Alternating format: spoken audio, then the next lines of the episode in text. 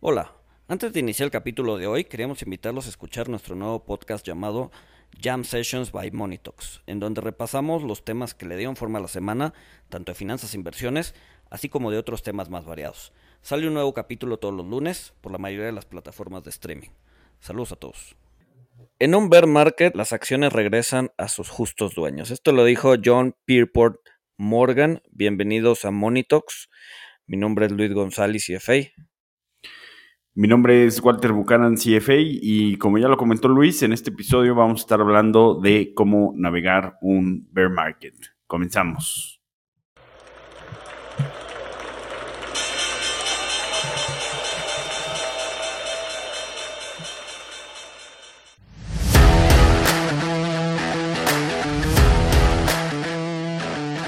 Monito, el otro lado de la moneda. Pues bueno, Walter, creo que primero, a ver, ¿por qué un bear market? No, primero yo creo que tenemos que definir qué es un bear market para los despistados que no saben qué es. ¿no? En esencia es un mercado bajista, ¿no? Un mercado eh, que tiende, más bien que ha bajado más allá de 20%, ¿no? ¿Por qué 20%? Pues porque a alguien se le ocurrió 20%, ¿no? O sea, según yo, no, yo no he escuchado una definición eh, convincente de por qué el 20% ya se clasifica como bear market. Simplemente yo creo que es, pues alguien dijo algún día que 20% era eso y pues hemos vivido siglos con esa definición, ¿no? Sí, porque, bueno, yo no encontré, o no he encontrado, o sea, quién lo dijo, quién lo definió así. Este, o sea, se, se define, o sea, pero hay, hay, hay, como reglas de dedo, ¿no? O sea, que, este, de, de 0% a 10%, o sea, creo, creo, que, o sea, tiene un nombre antes de corrección, ya cuando es de, de 10 a 20% es una corrección, este, y, y ya más allá de 20%, pues ya es un bear market, ¿no? Y lo, lo, que se me hace curioso es que, este, pues ya si es 21% es bear market y si cae, el mercado cae 55% o 90%, este, pues también es, es, es no, ya empiezan, ya empiezan a salir como, como definiciones de depresión y, y o sea, un, defi, definiciones ah. un poquito más, más, este, más, eh, pues sí, más, más, más, no más complicadas, sino más bien más depresivas, ¿no? o sea, ¿pero qué, qué, qué, será depresión? ¿Cuando cae más de 50%? O sea, cuando recorta la mitad del valor. Pues yo pensaría que sí, la verdad es que no sé, o sea, dos bear, o sea, do, ya cuando cae 40 ya es doble bear market, no sé, no sé, no sé. bueno, no, pues ya, ya, ya inventaste un doble bear market. Este... Pues el, el, el, Nasdaq para allá va, ¿eh? Así que en una de esas lo empezamos a usar. Espe esperemos si no caigamos en, en, en, triple bear market.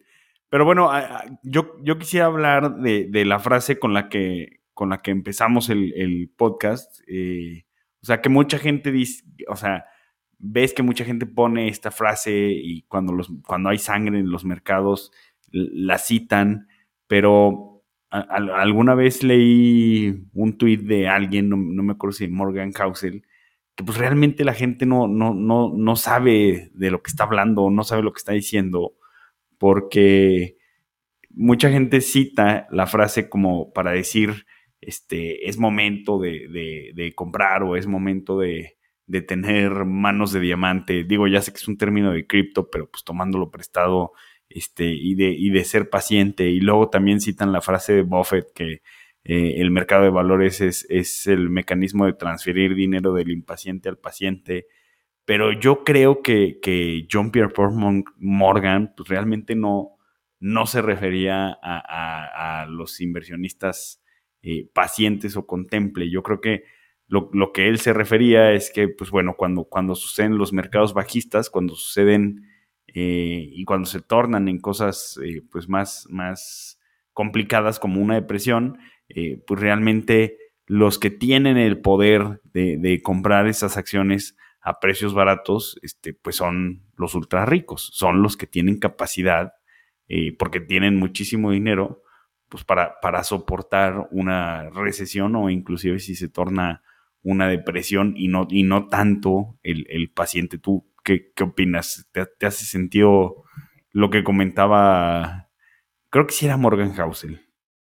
Sí, tiene lógica. Y, tiene lógica en el sentido también de que eh, cuando hay mercados bajistas o cuando hay depresiones en equities, como que aumentan los, los, los, las recompras de acciones, ¿no? Entonces, incluso lo, lo, podemos ver en la misma bolsa mexicana, ¿no? O sea, había tenido un desempeño muy pobre los últimos, eh, de, bueno, 2022 no, o sea, 2022 ha sido medio defensiva, pero eh, del 2021 para atrás, y muchas empresas eh, pues aprovecharon el momento para, o sea, para regresar de, o sea, para, para sacarlos de las bolsas, para, para, para quitarle el estatus de pública a la empresa y volverla privada, ¿no? Entonces, yo creo que se refiere un poco a eso, ¿no? Son valuaciones muy deprimidas, son valuaciones que están por debajo de su justo valor. Eh, y por lo tanto a los dueños de las empresas les hace todo el sentido pues regresar eh, o recomprar las acciones mucho más baratas a como, a como salieron el mercado, ¿no? Y eso, y eso me lleva a hablar justamente de cuándo se puede terminar un bear market. O sea, a ver, yo estaba escuchando ahorita que estamos ya en uno, eh, que las acciones ya están regresando o ya están cerca de su evaluación justa, ¿no? La verdad es que dudo mucho que eh, eso sea una métrica para saber cuándo el mercado bajista va a terminar. ¿Por qué? Porque generalmente los mercados hacen overshooting, es decir, exageran, exageran tanto para arriba como para abajo, ¿no? Entonces, no, o sea, cuando, cuando en los años pasados pues, había una exageración en el valor hacia arriba, ¿no? La gente compraba y compraba y estaban muy, cada vez se alejaban más de su valuación justa y la gente no decía, ay, ya estamos muy lejos de la evaluación justa, ya nos tenemos que detener. No, simplemente seguían comprando y seguían eh, inflando las valuaciones. Lo mismo pasa cuando el movimiento va para abajo, ¿no? O sea, la gente no se detiene, ay, mira, ya llegamos a la evaluación justa de la empresa, ya vamos a detenernos. No, no, no, no, no. Se sigue bajando y se sigue bajando y, sí, y, hay, y hay una especie de exageración hasta el momento en que dicen, ok, ya, o sea, ya está muy barata y entonces los espíritus animales, lo que sea que eso signifique, señor Keynes, pues empiecen, empiezan otra vez a, a, la avaricia empieza a tomar, este, digamos que el control del, colectivo, ¿no? Entonces, eh, el hecho de que hoy por hoy las acciones estén en su valor justo o acercándose a su valor justo no es señal de que esto se va a detener, ¿no? O sea, yo creo que todavía le queda bastante en ese sentido, este, por, por, por el tema de que los mercados exageran, ¿no? Sí, es que, o sea, como lo pone Robert Schiller en su, en su libro Exuberancia Irracional, este, o sea, tienes, eh, pues sí, tienes ciclos de retroalimentación, ¿no? O sea, tanto positiva como negativa.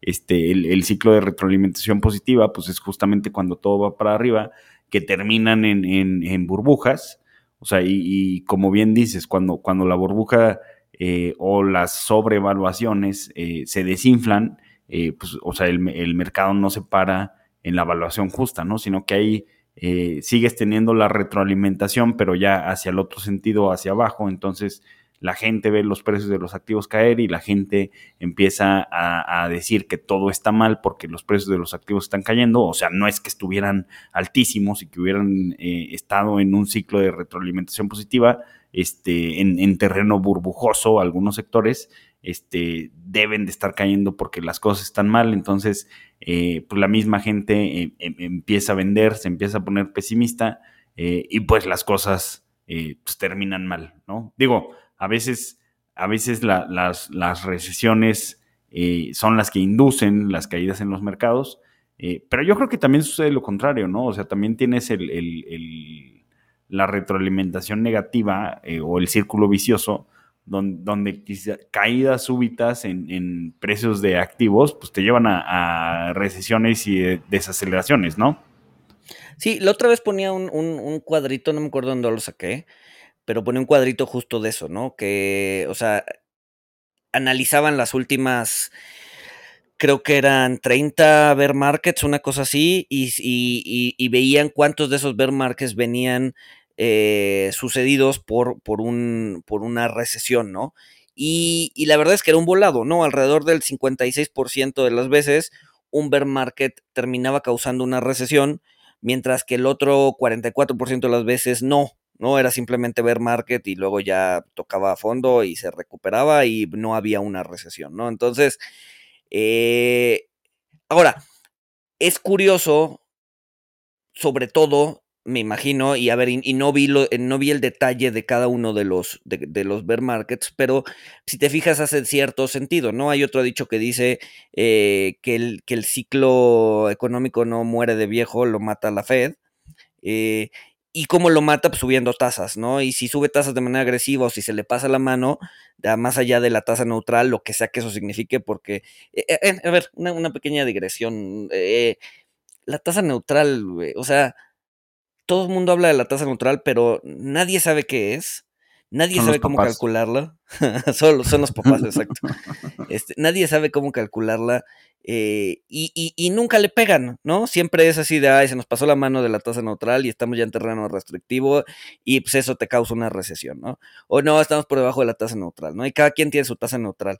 Entonces, es, sí es, es como de lo más esotérico que hay en lo económico, la tasa neutral. Pero bueno, regresando al punto inicial, eh, entonces, bueno, o sea, muchas de esas recesiones fueron causadas por la misma Fed, ¿no? Y la misma Fed es la que te tira los mercados. Te suben las tasas, te retiran la liquidez. Si había alguna burbuja o algún exceso, se desinfla, te crea un bear market, pero también a nivel económico, pues la tasa tan alta, pues te genera una, una eh, desaceleración económica que si se le pasa la mano a la Fed, eh, pues te genera una recesión, ¿no? Entonces, pues no creo que el bear market cause una recesión, yo creo que más bien es eh, la subida de tasas de la Fed o las acciones de la Fed la que causa un bear market y después causa una recesión.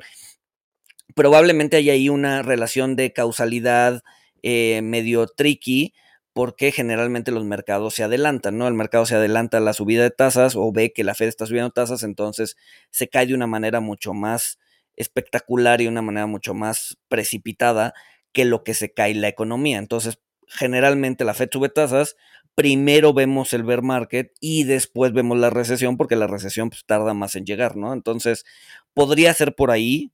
Eh, probablemente otros bear markets no fueron causados por la Fed y por lo tanto no tenían ese componente de recesivo, eh, digamos que en, su ADN, que es, que es la subida de tasas, ¿no?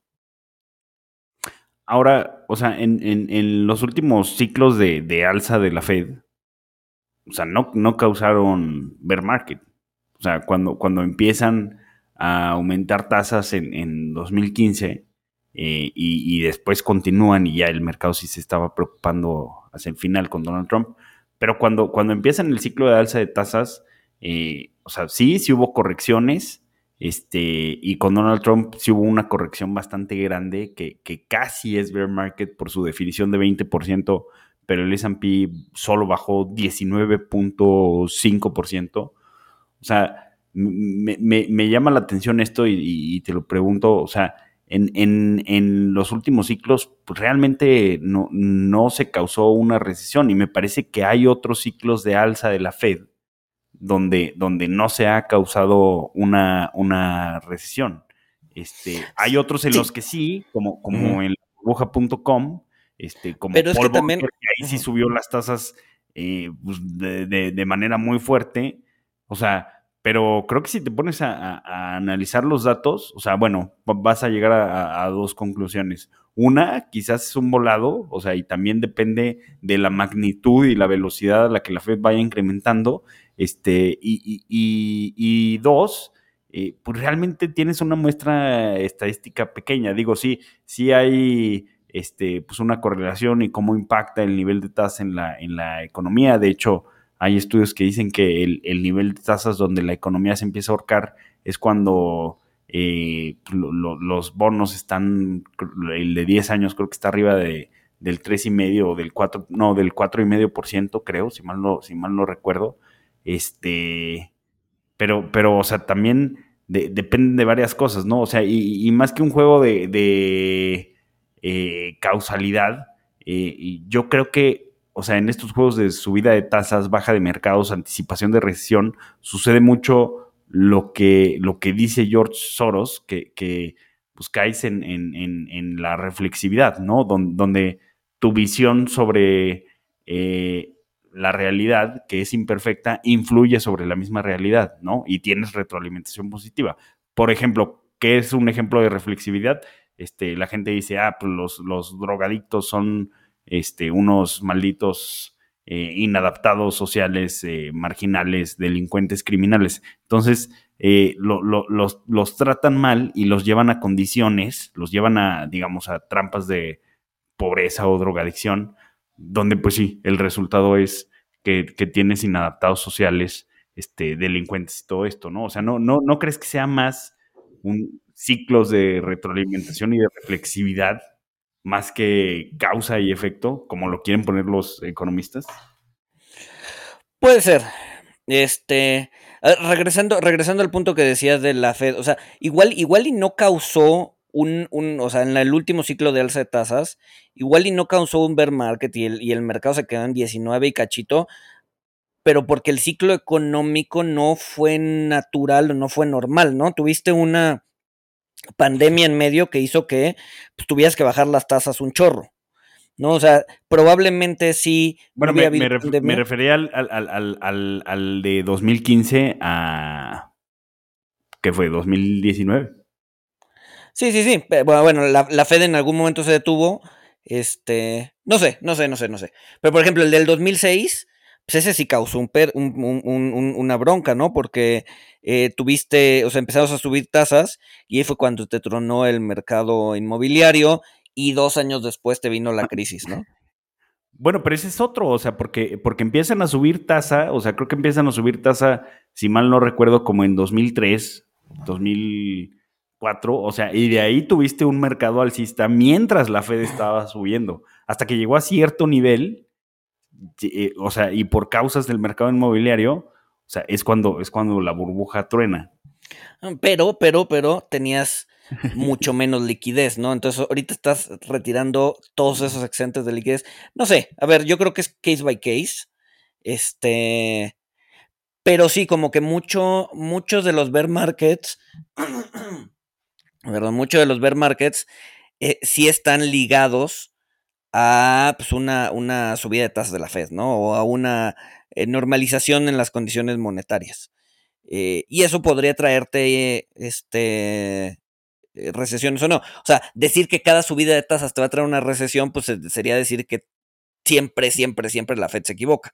Supongo que hay veces en las que no y hay veces en las que sí, y por eso vemos la, o sea, las observaciones de 56% de las veces viene acompañado de una recesión y 44% no. La verdad es que eso suena pues, bastante azar en el proceso, ¿no? Suena, suena que el proceso está dominado por un, o tiene un, factor de azar que domina en, el proceso, ¿no?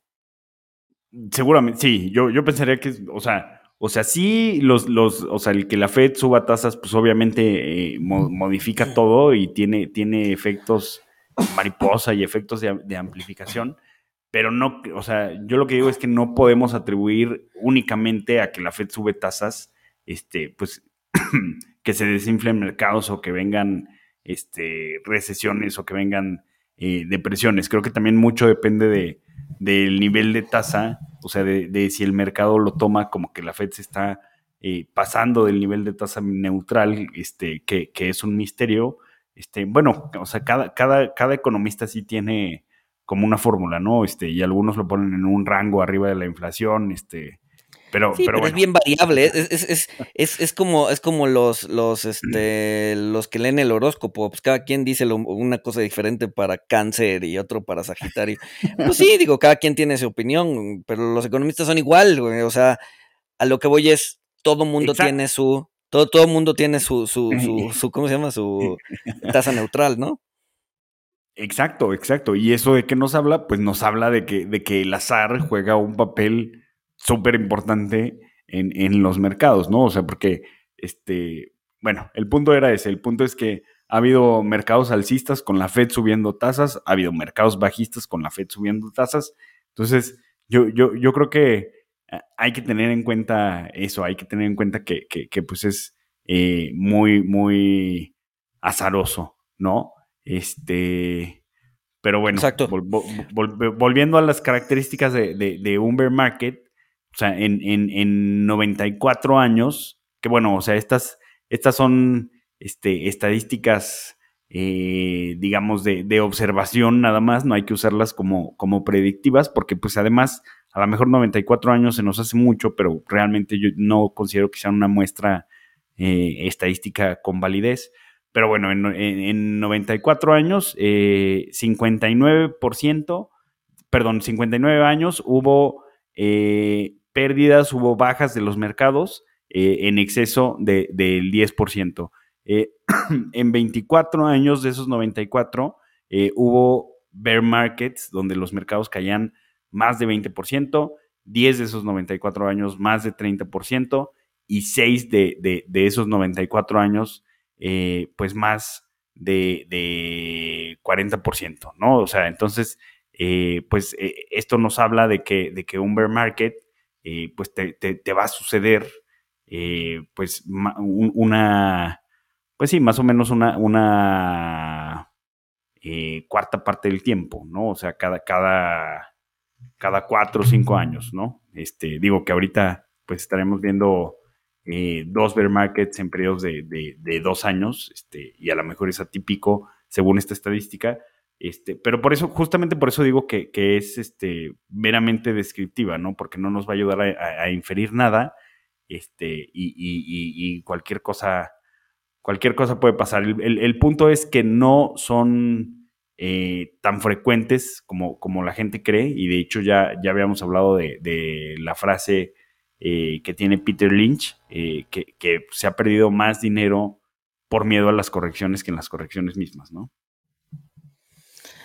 Exacto, exacto. Y me imagino también que, eh, o sea, de esas estadísticas que das, son, hay, hay, hay como clusters, ¿no? Eh, o, o, o, o, sea, como que si te vas 94 años, pues tienes periodos bien, bien complicados en donde pues tienes obviamente la, el 1929, tienes el inicio de la segunda, de la primera guerra mundial, o sea, tienes como eventos muy particulares geopolíticos que te causaron esos bear markets, eh, pero hoy por hoy, el, el, asunto es que hoy por hoy no hay gran cosa, o sea, tienes, eh, o sea, hay e, eventos geopolíticos, sí, o sea, tienes el tema de Rusia, pero que está siendo disruptivo solamente en temas de inflación. O sea, no tienes un evento de gran escala, ¿no? Eh, o, que te está causando esto que te está causando, sino más bien son distintos eventos que, eh, que te están causando todo esto, ¿no? Puede ser eh, inflaciones altas, la guerra rusa contra Ucrania,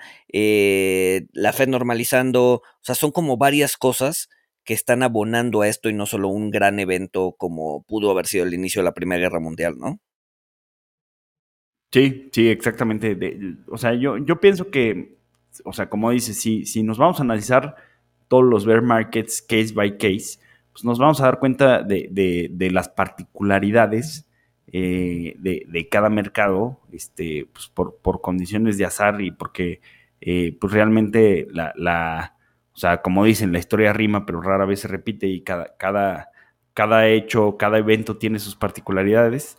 Este, pero pues nos vamos a dar cuenta de que son, son, o sea, muchos son multifactoriales, ¿no? Aunque, aunque en retrospectiva, pues podamos decir, ay, la del mercado inmobiliario se tronó porque este, la tasa llegó muy alto, o la burbuja.com también se tronó porque llegó muy alto. Pues no, quizás son, son todo, todo una serie de de, factores este, que, que, pues llevaron a, a, eso, ¿no? Y entre esos factores, pues incluido que, pues, las valuaciones se despegan mucho y, se vuelven muy altas, ¿no? Este, pero pues ahí también eh, pues es complicado porque eh, si te salieras del mercado cada vez que está sobrevaluado, pues realmente pues no hubieras, en, los últimos 20 años no hubieras entrado a comprar más que dos veces, ¿no? Y te hubiera salido luego, luego. Eh, ese, ese, es el problema también con las métricas de, de sobrevaloración y subvaloración, pues que, que, al mercado le pueden valer un pepino, ¿no? Pero bueno, di, di, dicho todo esto, eh, tú, ¿cómo, cómo, ¿qué consejos darías, Luis, para, para navegar un eh, bear market? Eh, o sea, desde el punto de vista de inversionistas que están afuera, eh, como desde el punto de inversionistas, como desde el punto de vista de inversionistas que están dentro, ¿no? O sea, en un bear market, vendes todo, shorteas, o sea, te vas, vendes en corto, con, o sea, vendes en corto en directo, con derivados o con lo que quieras, y ganas mientras todo el mundo está perdiendo, no haces nada. O sea, ¿cuáles son las alternativas ante un bear market que, tú plantearías con, con, la audiencia? Pues a ver, creo que, creo que la, la más obvia, la inicial y la más obvia sería si no estás dentro, el bear market te está dando una súper oportunidad de entrada, ¿no? Entonces, eh, a ver, generalmente, y, y, y, es bien raro porque generalmente, y lo vimos en los últimos, en los últimos dos años, generalmente la gente empieza a entrar al mercado cuando eh, va subiendo, ¿no? Este, vean las métricas de cuentas abiertas en Estados Unidos, incluso aquí en México durante los últimos dos años explotaron, se duplicaron, en algunos casos hasta se triplicaron, ¿no? La gente decía, el mercado está subiendo, quiero ganar dinero, y empezaba a meterle lana y empezaba a abrir contratos de intermediación. Eh, cuando yo pensaría que debería ser al revés, ahorita debería haber un chorro de gente queriendo entrar, o sea, que no estaba dentro. Hoy, hoy es donde debería haber una, una explosión en cuentas, eh, en aperturas de cuentas en, en, en casas de bolsa o en, brokers, ¿no? Este, te están dando una gran oportunidad de entrar. Eh, el problema es que no sucede, ¿no? El problema es que justamente, y a ver, y no he visto las métricas, pero seguramente después de que termine este bear market vamos a ver que las métricas de casas de bolsa probablemente hasta se hayan reducido, ¿no? Entonces, creo que el, primer consejo es, eh, si no tienes lana invertida, eh, es un buen momento para empezar a hacerlo, ¿no? Este, eh, entrar al mercado, entrar en un mercado bajista cuando estás completamente líquido es la manera más sencilla de eh, empezar a hacer dinero, por lo menos en, el largo plazo, ¿no? ¿Por qué? Porque te están dando las, em, o sea, por lo que decía al inicio, ¿no? del overshooting, ¿no? Están exagerando, estás comprando empresas que están por debajo de su justa evaluación, eventualmente van a regresar, ¿no? Entonces, eh, estás comprando empresas baratas, ¿no? Creo que ese, sería. además, ya te ahorraste, o sea, si estás líquido, pues ya te ahorraste el, primer dolor del bear market number one. Como dices, a lo mejor tenemos doble en Nasdaq. Pero pues ya te ahorraste, ya te ahorraste una parte de dolor, ¿no?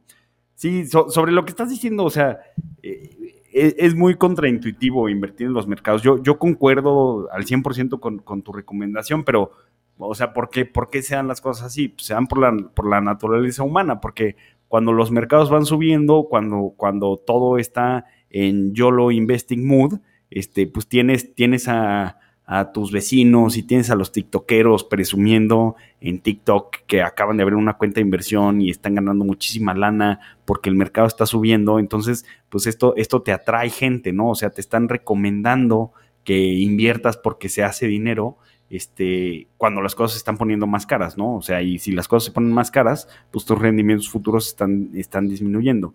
Y, al revés, cuando, cuando hay bear markets, cuando hay correcciones, pues ya ni ves a los, a los chats y a los Jennys, este, y, a lo mejor sí, sí te llegan comentarios de, no, pues es que yo sí invertí, pero pues compré este, Terra o compré Peloton o compré Zoom porque me sentí el próximo Warren Buffett y, ya perdí el 90% de lo que invertí. Eh, o sea, entonces pues se crean narrativas que pues no te van a incentivar eh, pues invertir o abrir una cuenta nueva y empezar a invertir, ¿no? O sea, creo que creo que digo, valía la pena hacer, hacer ese, ese comentario, pero sí concuerdo, o sea, los, los bear markets dicen los que saben que, pues son eh, regalos de rendimientos futuros más altos, ¿no?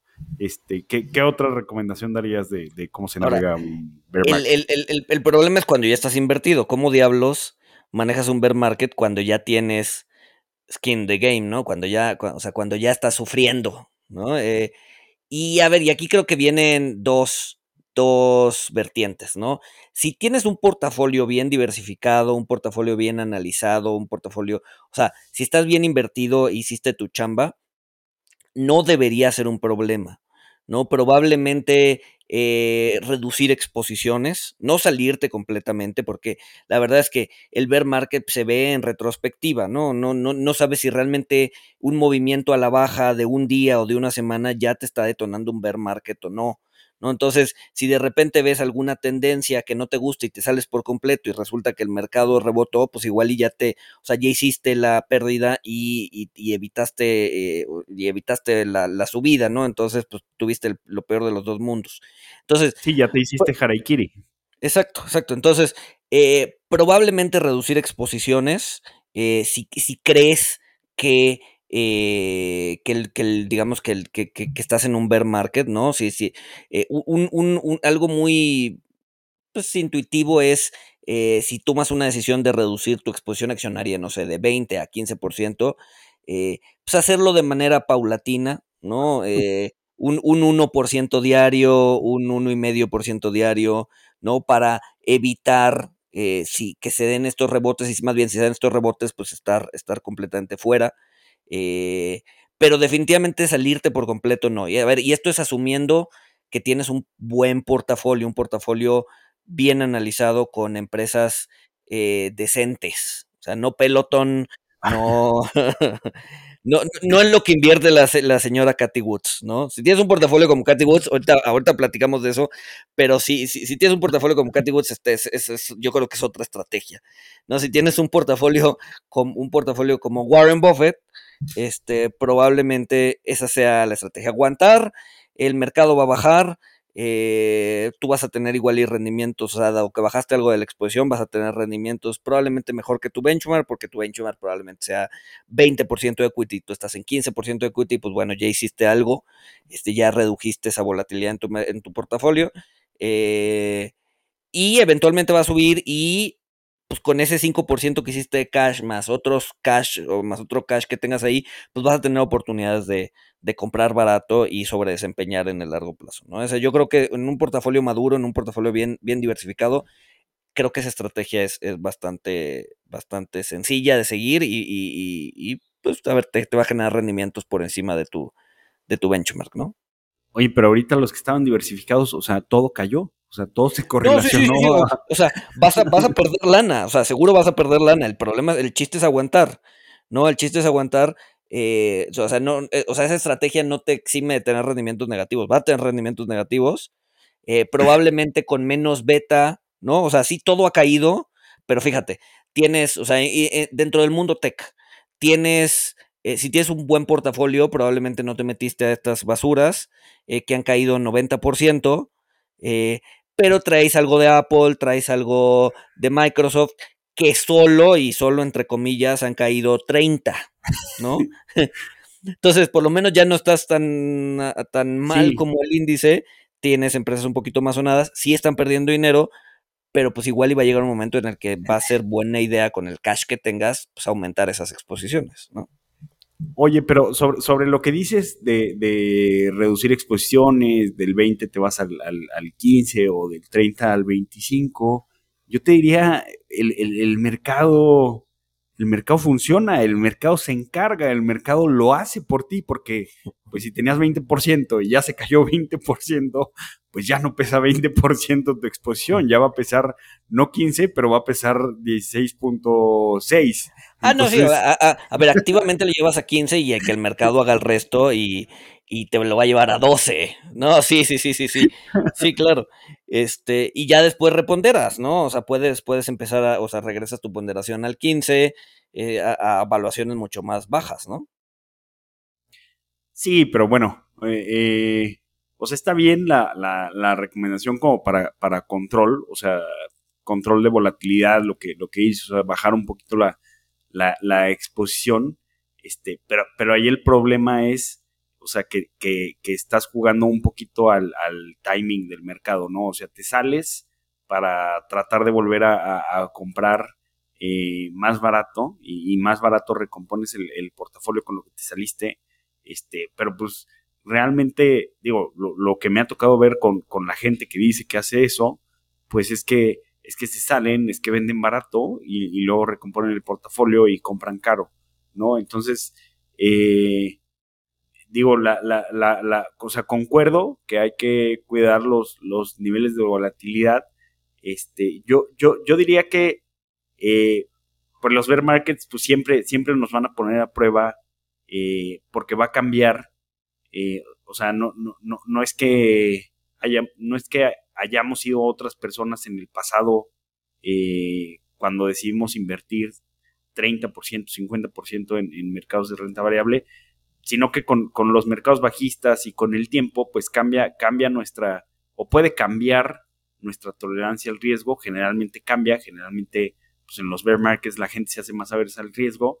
O sea, yo revisaría, yo revisaría, haría un reassessment de, de mi perfil de riesgo, este, o sea, con todas estas preguntas, este, pues que te tienes que contestar, ¿no? O sea, este, para descubrir si eres eh, averso al riesgo, que en realidad es a la pérdida, este, o si eres un buscador de riesgo, este, cuál es, la baja máxima que dijiste que podías aguantar.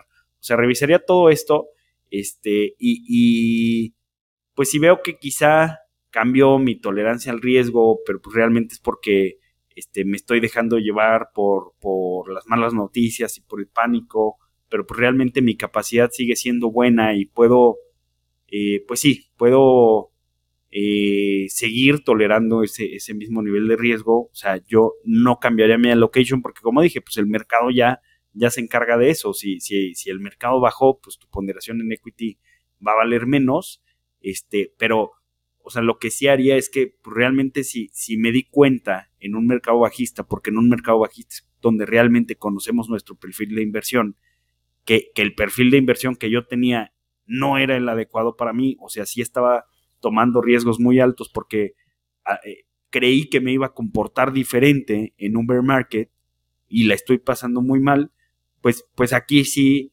eh, pues la decisión sensata sí sería bajar de riesgo, pero también o sea, bajar de riesgo sabiendo que cuando todo rebote y que cuando todo suba, este, pues me debería de quedar con ese, con ese riesgo. Debo pecar de prudente y pecar de conservador, porque en, en la siguiente volatilidad, en el siguiente bear market, pues me va a pasar lo mismo, ¿no? Me voy a poner muy nervioso, me voy a poner, me voy a, eh, muy probablemente me voy a sabotear a mí mismo vendiendo, vendiendo barato y luego recomprando caro, este, pero si sí sí descubrí, o sea, ok, estoy sufriendo las pérdidas, el dolor, este, las noticias están súper negativas, me afectan, pero decidí que, que sí me estoy comportando más o menos como pensé que me iba a comportar durante un mercado bajista, o sea, si es mi perfil de riesgo, este, pues yo, yo, yo más que nada, yo al contrario, o sea, en vez de disminuir posiciones, pues el mercado ya las disminuyó por mí. Entonces yo, yo lo que haría sería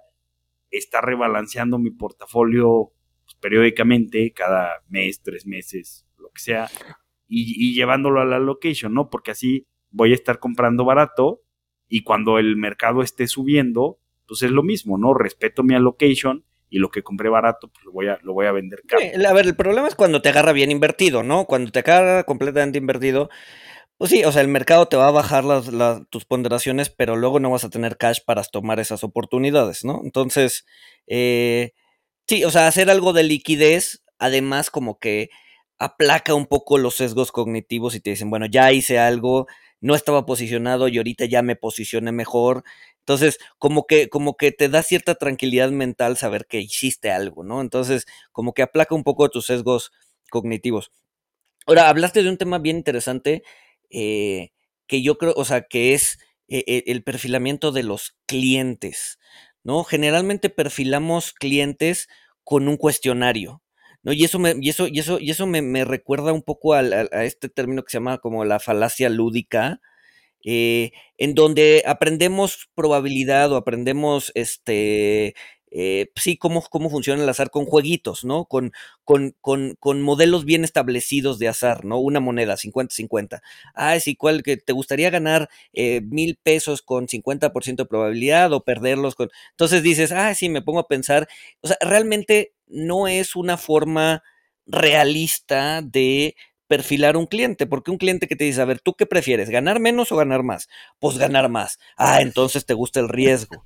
No, o sea, no, no, no, no. O sea, al final del día, y esa es la parte eh, didáctica de esto que estamos viviendo ahorita, que es eh, vivir en carne propia cuánto puedes tolerar. O sea, tú, a ver, tú, de los clientes que, tienes, eh, ¿cuántos de esos clientes te han dicho, sí, sí, sí, yo soy súper tolerante al riesgo y la fregada, y apenas el mercado te baja 5 o 10% y ya quieren salir a vender todo? ¿no? Seguro son más de uno. ¿no? Son, son, eh, pocos. O sea, la, verdad es que son pocos, porque, o sea, sí nos ha pasado, pero la, o sea, la realidad la mayoría de, la mayoría de nuestros clientes están, están en el portafolio, digamos, moderado, ¿no? Este, o sea, entonces no es tan volátil, pero pues sí, o sea, si, si, si, tienes 30% en renta variable y el mercado ya se cayó 20, pues sí te va a afectar, ¿no? O sea, sí, sí se ve, en mucho menor magnitud, pero, pero se ve. Y, y, y quizá eh, o sea, lo, que tú dices, o sea, tienes un cuestionario, o sea, a mí me gustaría mejorar esto, este, que, que efectivamente no va a ser lo real, este, porque, porque pues en el mundo real nos, nos comportamos de, de, forma diferente, pero pues es una herramienta, ¿no? Que te, que te da un punto, un punto de partida. Sí, no, no, a ver, no estoy diciendo que sea inútil, simplemente estoy diciendo que seguramente tiene un margen de error grande en donde cuando, ya estás viendo el madrazo en la bolsa, o sea, ya actúas de manera distinta, no es nada más ponerte a pensar así, ay, sí, me gustaría ganar mil pesos con 50% de probabilidad. O sea, eso, eso, eso, eso es un ejercicio académico y es medio falaz el resultado, ¿no? O sea, no, no es, o sea, cuando lo vives en carne propia, yo creo que tu assessment del riesgo cambia de manera importante. Muy importante. Mira, hay, dos preguntas en el cuestionario que son, que son importantes. Este, una es, este, ¿prefieres una inversión que te pague este, X porcentaje seguro o, una inversión que te pague entre menos, menos 2 y menos 15 o otra que te pague entre menos 15 y 30, algo así? O sea, como, o sea, esta pregunta, ¿por qué la haces? Pues porque los que te contestan que prefieren algo seguro, aunque el número es menor, pues ya, ahí descartas, este, o sea, son súper aversos al riesgo, en realidad a la pérdida.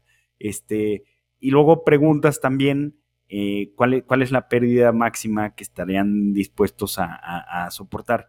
Y, aquí tienes información muy importante, pero tienes información muy importante cuando pasan estas cosas. O sea, porque ¿qué, qué es lo, o sea, haces el cuestionario y el cuestionario, lo, lo que te está contestando el cliente o sea, ¿qué, es lo que tú estás diciendo que yo creo que es sumamente importante?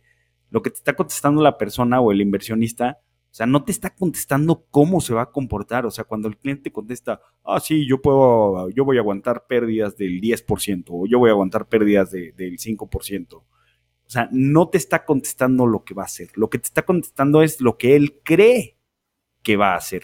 No, que son cosas muy diferentes. Y cuando lo pones en términos monetarios, cambia. O sea, porque te dices, a ver si yo puedo aguantar 10%, ¿no? Pero supongo que mi inversión son 5 millones de pesos. Ahí te van mis 5 millones de pesos que ahorré durante toda mi vida y, y manéjamelos, por favor, ¿no? Entonces, 10%, o sea, decir 10% pues suena poco, ¿no? Pero cuando ves tu portafolio y dices, oye, ya no tengo 5 millones, ya tengo 4 millones y medio, son 500 mil pesos, es lo que me salió el último coche que me compré y ya lo voy perdiendo eso cambia completa. O sea, en el momento en que lo pones en términos monetarios, eso cambia completamente el, el, assessment del riesgo. Mismo caso para una persona que tiene eh, 20 mil pesos y te dice, ok, yo puedo aguantar 10%, tengo mis 20 mil pesos, ya nada más tengo 18, pues son 2 mil pesos, eh, ok, aguanto más porque son, son 2 mil pesos, no pasa nada, ¿no? Entonces, o sea, ya cuando lo pones en términos monetarios, también cambia la, la visión de la persona, ¿no? ¿no? No es lo mismo decir 10% porque 10% suena poco, pero cuando lo ves en tu inversión y ves que vas perdiendo medio millón de pesos, pues ahí dices, ay, güey, no, o sea, sí, no, no, no, ya salte de eso, no puedo seguir perdiendo. Es el, ahorro de mi vida, güey, y ya perdí, y ya perdí una lana, ¿no? Sí, sí, o sea, y, la gente, o sea, por eso digo que, es tan importante, o sea, y luego cuestionarios imperfectos se vuelven de mucha utilidad, porque, o sea, suceden las cosas, o sea, y, la gente se puede dar cuenta y te puede decir, ah, es que yo creí, yo creí que sí iba a aguantar, yo creí que sí iba a aguantar 10%, pero ahora que veo que es medio millón de pesos, este, pues ya estoy muy asustado y muy intranquilo, este, y pues ahí vale la pena, o sea, esa información va a ser muy útil para recalibrar el riesgo, este, y, para, pues sí, darle una, una, buena, una buena solución eh, al cliente. O sí va a haber, sí va a haber clientes, este, pues, pues que digan, oye, pues sí, sí estoy sufriendo, pero pues, pues, la verdad, o sea, este, pues sí, o sea, me está costando trabajo, pero, pero pues sí, sí, sí, sí puedo, sí puedo aguantar eh, invertido y sí puedo aguantar este nivel de riesgo. Y, o sea, como tú dices, la, la, experiencia que tenemos en, en, los bear markets, eh, combinándolo con los, con los assessments de, de riesgo, o sea, va fortaleciendo mucho, porque los mercados bajistas pues, van a seguir pasando. Entonces, eh, mucha gente se crea la, falacia mental, el, sueño guajiro de, o sea, ya que pasa el bear market, porque como, ya dijimos, eso son oportunidades, este, mucha gente ve los bear markets eh, en, en, en los sidelines, ve que caen, ve que rebotan y dicen, ah, no, es que este, son poca madre los bear markets. En el próximo bear market sí voy a, sí me voy a atascar y sí voy a invertir, este, y sí voy a ser paciente y sí lo voy a lograr. Este, y, y, qué, qué, qué, qué, es lo que sucede con, o, mucha gente que está invertida y que se sale y luego ve que rebota. O sea, también en el próximo bear market sí voy a aguantar y hasta voy a duplicar mis posiciones. Pues realmente la, la experiencia, o sea, les, nos puede ayudar muchísimo como, como inversionistas, porque pues si queremos saber cómo nos vamos a comportar en el siguiente bear market, eh, pues una muy buena guía eh, y es muy probable que volvamos a repetir los mismos errores o los mismos aciertos, eh, pues hay que ver cómo nos comportamos en el último bear market. Si hicimos en ese sentido hay que llevar una especie de bitácora. A ver, suena súper ñoño, güey. Suena súper ñoño estar escribiendo. O sea, una especie de diario. No todos los días así. Ah, hoy el, hoy el, Nasdaq bajó tanto y me sentí así. O sea, sí suena muy, muy de flojera y soy suena súper ñoño, pero te ayuda a realmente, o sea, de primera mano recordar cómo te sentías, porque los bear markets no es como que pasan cada dos años, bueno, en esta ocasión sí, eh, pero pero naturalmente no suceden cada dos años. Entonces, dentro de cinco o seis años, cuando vuelvas a vivir un bear market, pues es altamente probable que sí recuerdes algo de lo que sentiste o de cómo te comportaste hace seis años, pero va a ser ya un recuerdo mucho, muy manoseado y mucho, muy, eh, pues sí, o sea, ya, no va a ser un recuerdo de primera mano. En cambio, si haces una bitácora de día a día, oye, a ver, el mercado subió tanto, eh, pasó esto, me sentí así, o sea, algo muy sencillo, es algo que vas a poder retomar en un futuro y vas a decir, ok, estamos viendo en un bear market, cómo me comporté en el último, cómo, cómo, cómo sentí, o sea, qué sentí, qué hice, qué hice bien, qué hice mal. Eh, sirve perfecto, ¿no? El problema es la disciplina de estar apuntando todos los días cómo me sentí. Querido diario, hoy el Nasdaq cayó 4% y me sentí de la fregada. ¿no? Entonces. No, pero puede, puede, ser una buena práctica este, para, para los asesores, o sea, en, en tu expediente del cliente, este, lo, lo, va registrando, este, y, ah, o sea, hasta lo citas, ¿no? Entonces la próxima vez que te hable, este, así de, ah, compra todo porque todo está subiendo, pues le sacas, oye, pues sí, pero cuando las cosas se complican, este, te, te apanicas eh, durísimo, entonces mejor vamos a seguir con el, con el allocation que tienes, este, o, o, igual, este, eh, cuando, cuando se, este, apaniquen, pues, o sea, ya tiene, ya llevas eh, emociones, ¿no? Exacto. Ajá. O sea, y el cliente no lo tiene que hacer solo. Es que, este, pues sí, o sea, bueno, yo soy de la idea de que, este, pues la, la, gente tiene que hacer lo que le gusta, los, los abogados, este, pues ejercer derecho, los médicos medicina, o sea, este, los arquitectos casas, este, y, y, y, pues las inversiones, pues que, que, pueden encontrar a alguien que, que, los ayude con esto, ¿no? O sea, ellos no tienen que estar haciendo todas las, todas las cosas. claro. claro, tienes un punto. Sí, a ver, si, si eres asesor o si te están asesorando, pues sí, que tu asesor lleve ese diario, eh, pues podría ser una buena práctica, ¿no? El problema es que pues, sí te tienes que abrir un poco a tu asesor, ¿no? Eh, eh, y, y, serle, y ser honesto con esa persona, una especie de psicólogo financiero, y decirle, a ver, siento esto, me pasa esto, tengo miedo, este, ¿no? Entonces, que luego muchas veces abrirte así a un asesor que pues, igual y conoces, lo has tenido juntas con él tres, cuatro veces al año, pues, no es tan fácil, ¿no? Pero, pero sí, sí, o sea, y a ver, y, y, y, es una especie de autoconocimiento también, ¿no? O sea, te ayuda a conocerte a ti mismo, vivir un bear market. Ahora, ¿Qué pasa si tienes un portafolio? Porque ya se nos está acabando el tiempo, pero ¿qué pasa si tienes un portafolio como Cathy Woods? ¿Qué haces? o sea, lo que yo siento que está haciendo Cathy Woods es double down en apuestas que no necesariamente van a jalar, ¿no? Una especie de disposition effect, ¿no? Te quedas con las malas inversiones porque pues ya van muy mal y entonces pues ni modo de venderlas eh, y vendes lo que lo bueno, lo positivo, ¿no? ¿Por qué? Porque pues igual y va a seguir bajando y quiero hacerme este de la utilidad y amarrar un poco de lana, etcétera, etcétera. Entonces, ¿qué haces cuando tu portafolio está lleno de basura en un mercado bajista? Pues yo creo que depende del punto de referencia, ¿no? O sea, porque pues, si, si, tenías este 100 eh, millones y se te hicieron 30, pues yo la verdad sí me desharía de todos los activos tóxicos porque pues 30 millones todavía es buen dinero este, y, y evitaría perderlo, o sea, evitaría este, que se fuera más a la basura. Este, pero bueno, si no, si no, si no eh, invertí 100 millones con Katie Woods o en shitty stocks tipo las que tiene Katie Woods, este, y pues a lo mejor, este, pues sí, o sea, metí un poquito de dinero, metí, este, pues menos dinero y se me hizo polvo, este, pues si, si no lo quiero perder, pues sí recompondría, ¿no? Pero si, si, si ya o sea, como tú dijiste, pues si no te va a hacer una diferencia en riqueza eso, pues a lo mejor ahí ya este, lo dejas, pero pues en, la cuenta de dinero loco, dinero olvidado, y lo que deberías hacer es aprender, ¿no? O sea, repasar todo lo que salió mal, o sea, no, tu portafolio no se cayó 70%, 80% por la Fed. Jerome Powell no dijo, hoy voy a tirar el portafolio de Luis González porque compró shitty stocks. No, Tú compraste shitty stocks que estaban súper caras, que no ganaban dinero, este, que estaban infladas por güeyes que se ponían de acuerdo en Reddit.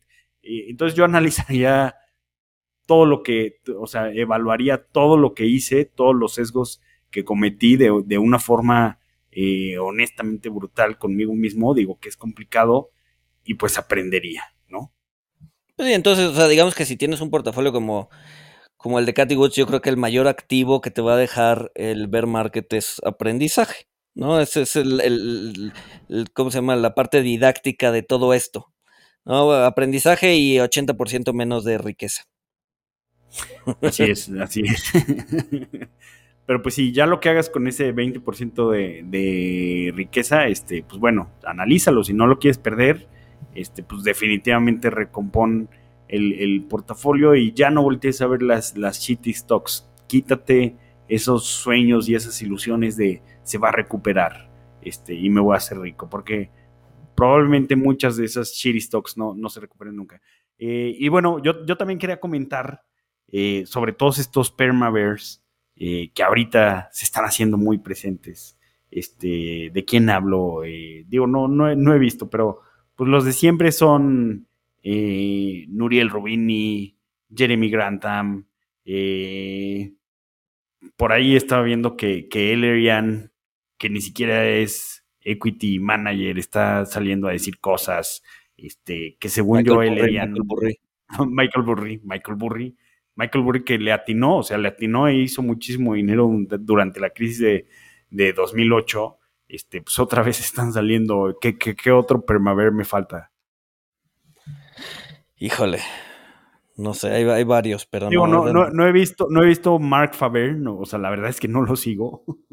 Este, pero seguramente, seguramente ya está cantando que, el mundo se va a acabar y que, o sea, ya me empezaron a llegar WhatsApps de, amigos y, clientes así de noticias de el mercado puede caer 75%, este, la gran depresión, eh, segunda parte, reloaded, recargada, este, o sea, lo, que yo, lo que les quería decir es que todas estas personas han estado bajistas desde 2009, 2010, 11, 12, 13, 14, 15, 2018, 19, o sea, siempre, siempre, siempre están bajistas. Eh, y, y, pues recordar, o sea, pues sí, va a llegar un punto en el que tengan razón, o sea, ya llegó, ya, ya estamos en un mercado bajista, hasta, hasta un reloj descompuesto te da la hora exacta dos veces al día. Eh, quizá pues ya fue el momento en Salvo, el que dieran salvo, la- la- salvo, salvo Kramer, salvo Kramer, que es un reloj digital, en cuyo caso nunca le atina porque está apagado, güey. Sí, Kramer, Kramer es un reloj digital, este, se- se- con la pantalla rota, este, ya la pantalla man- manchada en negro, con, como esas pantallas que se revientan.